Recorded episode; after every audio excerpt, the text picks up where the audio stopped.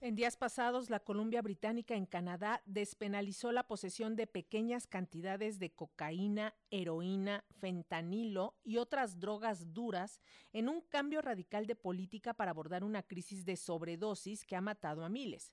La provincia canadiense, de 5 millones de habitantes, es la primera en poner en marcha esta medida.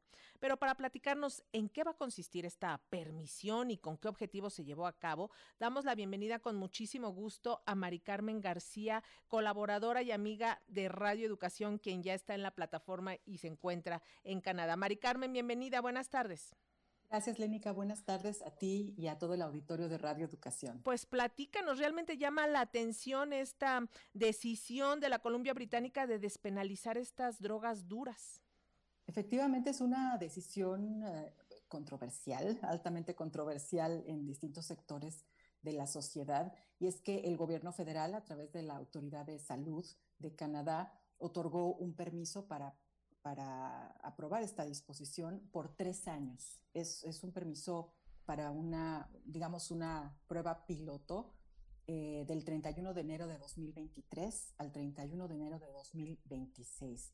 Las personas tendrán permiso de portar una cantidad máxima de 2.5 gramos de droga para uso personal exclusivamente.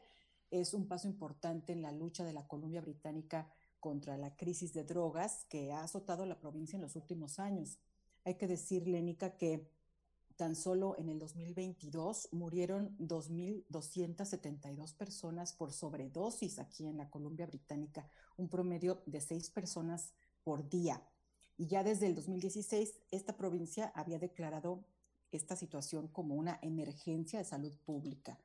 Y como bien comentaba, las drogas cubiertas por esta excepción son opioides, crack y cocaína en polvo, metanfetaminas y éxtasis. Este programa piloto, dicen quienes lo promueven, que ayudará a reducir el estigma que hace que las personas no acudan a los servicios de apoyo que les pueden salvar la vida o que no puedan retomar su vida una vez rehabilitadas. El lema de esta, de, esta excepción es el uso de sustancias es un asunto de salud pública y no de justicia criminal. Hay que aclarar que no es una legalización de drogas, que solo se descriminaliza a quienes las consumen. El tráfico de drogas sigue siendo ilegal, sin importar la cantidad, y también hay restricciones en cuanto a los lugares en los que se pueden consumir. Sí, eso te quería preguntar, si esta medida iba acompañada, por ejemplo, con algún apoyo de rehabilitación para estas personas que son adictas y se, si se iban a habilitar lugares específicos para que estas personas tuvieran acceso y consumo de estas drogas.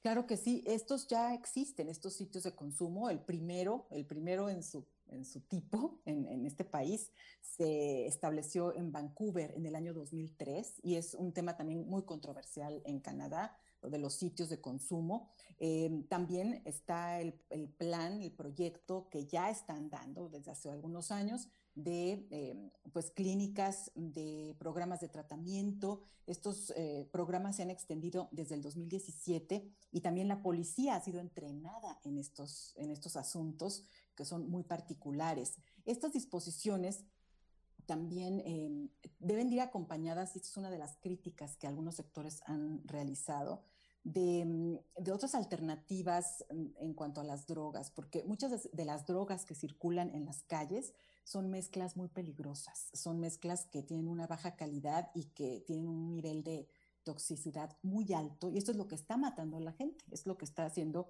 que haya muchas sobredosis y la gente se muere en la calle. Entonces, este programa lo que va a pasar es que va a ser monitoreado y evaluado continuamente para poder hacer los cambios y ajustes necesarios eh, y, bueno, los beneficios se van a ver a largo plazo. Muchos sectores políticos y sociales también dicen que este es más bien un acto simbólico, porque en realidad no se espera que cambie eh, gran cosa la situación. Lo que sí va a cambiar es la cuestión de criminalizar a las personas que consumen las drogas, pero dicen que hay mucho por hacer en materia de prevención, también de acciones y estrategias para frenar el tráfico de drogas, es decir, para que los que venden la droga en la calle ya no lo hagan, que detener todo este tráfico y que la gente pues no tenga acceso tan fácil a, las drogas y quien ya está en eso pues tenga lugares seguros y droga que pues sea de calidad para que no exista el, el, el, peligro de la sobredosis. Y finalmente, Mari Carmen, pues es que nos llama la atención esta noticia, por ejemplo, con el asunto del fentanilo, que ahora es la nueva cruzada contra esta droga y que esté incluida en este permiso para consumo en la Columbia Británica. ¿Es realmente muy grave la situación de drogadicción en las calles en Canadá? Se ha visto, eh, yo vivo en una ciudad pequeña de la Columbia Británica eh, y, y se ve año con año un aumento considerable de las personas que están, eh, pues que, que, consumen las drogas, ¿no? Y esto trae no nada más problemas de personas en la calle, sino que también trae problemas de otro tipo de conductas que también caen en criminalidad, nos guste o no. Entonces, es, es problema serio el que está pasando.